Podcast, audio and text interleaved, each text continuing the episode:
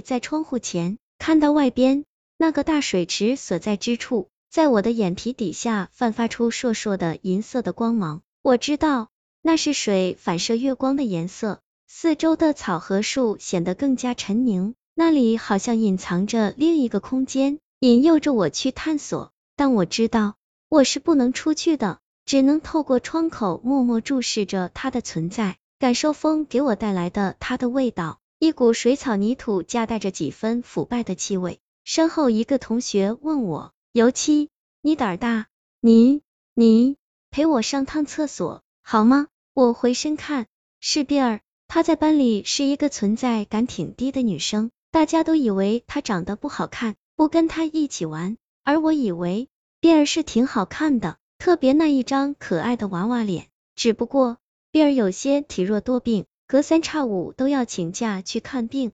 我不知道她得了什么病，和她的交流也不多。我环顾房间的另外四个女生，她们堆在一起在玩手机，看那样子是故意冷落碧儿的。于是拉起他的手，好的，我陪你去。碧儿对我说，还是你最好。尤其我刚才和他们一起去洗澡的，可是他们联合 C 班的几个女生一起欺负我来着。我正在穿衣服，可是，一盆水从隔壁倾倒下来，然后他们一起笑着跑开了，全个厕所就剩下我一个人。那番幽静，我真的好怕。尤其你知道我当时有多么害怕吗？我听见了。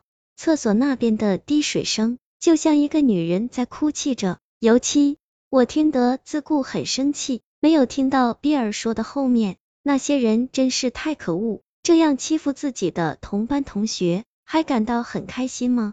这群小混蛋，我要是不教训一下他们，他们还以为只有自己可以欺负别人呢。我越想越生气，一卷衣袖要往回走，比尔以为我反悔，一手拉住我。尤七，你要做什么？不是说好要陪我上厕所的吗？我真的好怕一个人去的。我止住脚步，回过身一看，比尔一脸泪汪汪恳求看着我，我的心就软下去了，怒火也消掉许多。心想，今天算那群混蛋走运。我一手搂过比尔的腰身，微然一笑，不是的，我陪你去，那你千万不要一个人跑掉了，又剩我一个人在厕所里。比尔似乎有几分不相信我似的，我摸摸他的头发，摇摇头，不会的，我绝不是这种小人，你安心上厕所，我就在门外等你。看着我一脸甜美的微笑，比尔的心也安宁许多。把门关上，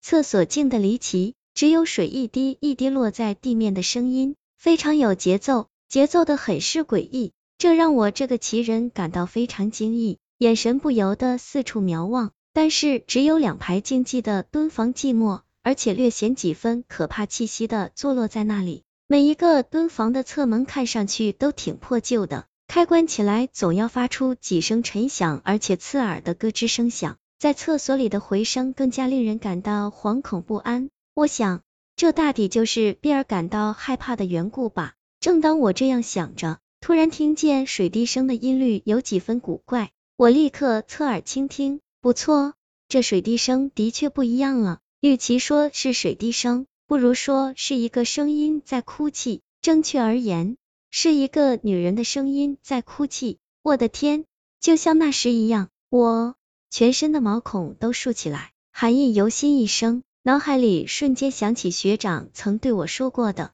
厕所里的滴水声好像是会说话的。这时，我敲打着蹲房的门，贝尔，你好了没有？蹲房里并没有动静，我以为是碧儿也听见这样的滴水声，早已吓坏了，于是身体朝后一挪。碧儿，别怕，我这就救你出来，我一直都在这里的。说着，我抬脚狠狠一踢，整个侧门都崩坏了。碧儿正蹲在那里，一脸面无人色的模样，却已经泪流满面。我冲进蹲房，双手扶起碧儿，发觉她全身都在颤抖，而且体温很低。我急忙把她的裤子提好，然后扶出厕所。